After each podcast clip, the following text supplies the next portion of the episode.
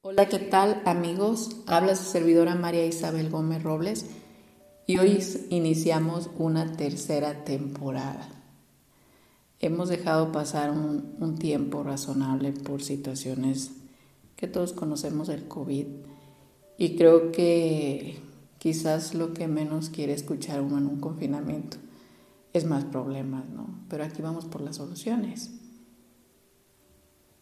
y quitar ese agobio que en algún momento pues hemos estado todos estresados o tensionados en una angustia de no saber qué va a pasar o qué está pasando no fuera de las calles.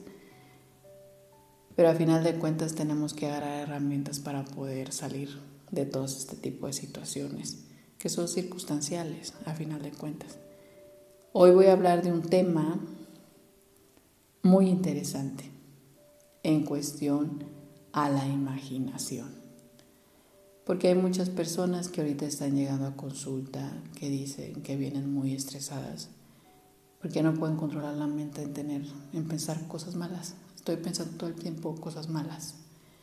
De todo lo que escuchamos, de todo lo que vemos en televisión, todo lo que pasa, lo que viene alguien nos platica, nos deja tensos, asustados. Y obviamente la imaginación es impresionante cuando le ponemos ese tipo de información, pues los pensamientos se multiplican en forma negativa. ¿A qué voy con esto? La imaginación es un área que su función es crear sueños, ilusiones. Ahí es donde queda un registro de toda la fantasía, la inocencia de los niños en su primera etapa, donde está el príncipe azul, Blancanieves, donde está la parte de Disney World, ¿sí? Y lamentablemente la imaginación.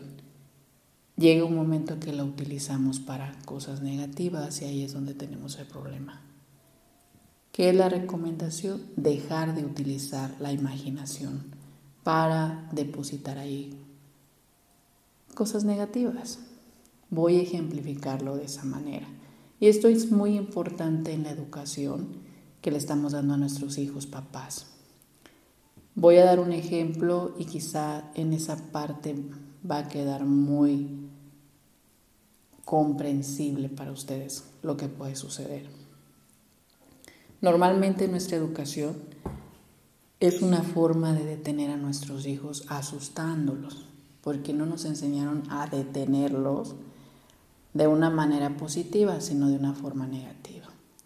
Y hablo de la educación en nuestro país, México, porque esta es nuestra cultura. Cuando los papás, ya sea mamá o papá, llega el momento que te estresa, mamá o papá, que te sales y dejas a cargo al hijo más grande, que quizá tiene 10 años, cuidando al de 4, cuidando al de 6, pues obviamente es una inconsciencia. Pero a final de cuentas, como papás creemos que el de 10 ya es muy grande y puede controlar a los demás. El punto es que tú llegas y si algo salió mal en ese cuidado de los hermanos, pues obviamente nos alteramos y pues sí acabamos regañando a nuestros hijos utilizando estas palabras. A ver, imagínate, imagínate lo que hubiera pasado. Si tu hermano se va de boca y se quebra la cabeza al rato que lo vayamos al hospital, cancelado lo que estoy diciendo. O imagínate, vas manejando borracho y al rato que atropelles a alguien y no te das cuenta, cancelado. Todo el tiempo,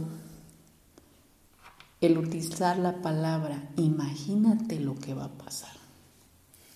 Imagínate todo lo malo que puede pasar.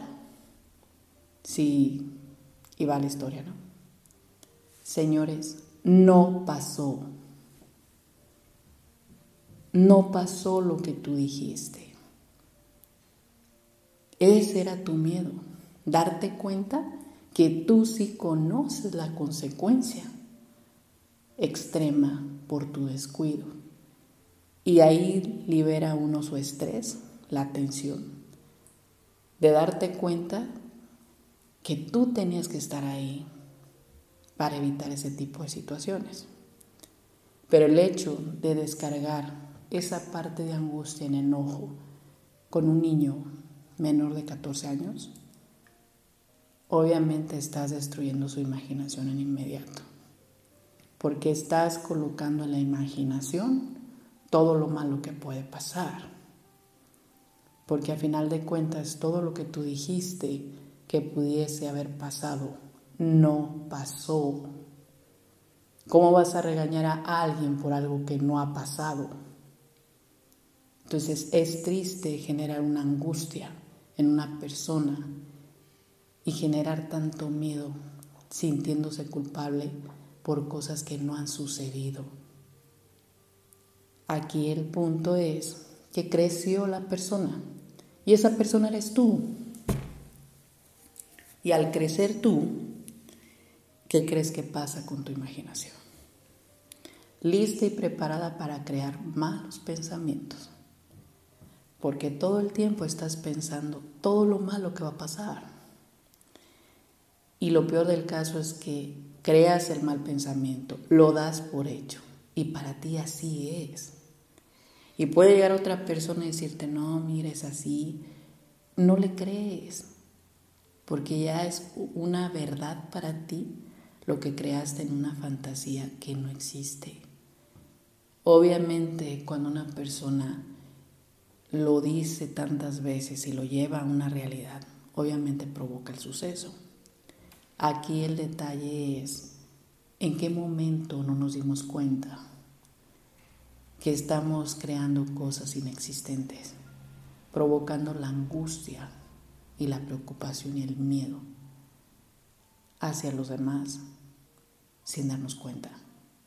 Creo que es importante cuidar nuestra salud mental, pero creo que es más importante saber cómo hacerlo en lugar de que tú digas, imagínate, para aquellas personas que utilizan mucho esa palabra para decir todo lo malo que va a pasar.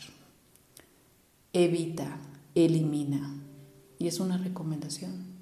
Es tu decisión si quieres seguirlo haciendo o no.